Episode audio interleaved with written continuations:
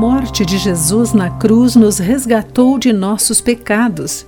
Olá, querido amigo. Seja bem-vindo à nossa mensagem de esperança e encorajamento do dia.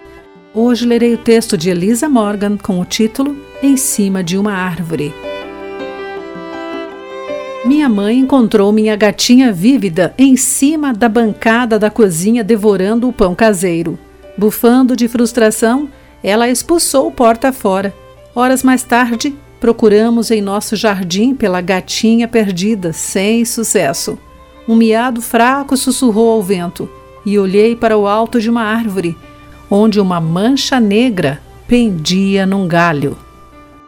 Em sua ânsia de fugir da frustração de minha mãe por causa de seu comportamento, Vívida escolheu uma situação mais precária. Você não acha que às vezes temos atitudes semelhantes ao fugir de nossos erros e nos colocar em perigo? E mesmo assim, Deus vem em nosso resgate. O profeta Jonas fugiu em desobediência ao chamado de Deus para pregar em Nínive e foi engolido por um grande peixe. Em minha angústia clamei ao Senhor, e ele me respondeu. Gritei da terra dos mortos, e tu me ouviste. Esta passagem lemos em Jonas capítulo 2, versículos 1 e 2. Deus ouviu o clamor de Jonas e ordenou que o peixe vomitasse Jonas na praia. Na sequência, Deus concedeu outra chance a Jonas. Após exaurir os nossos esforços para atrair vívida para o solo, chamamos os bombeiros.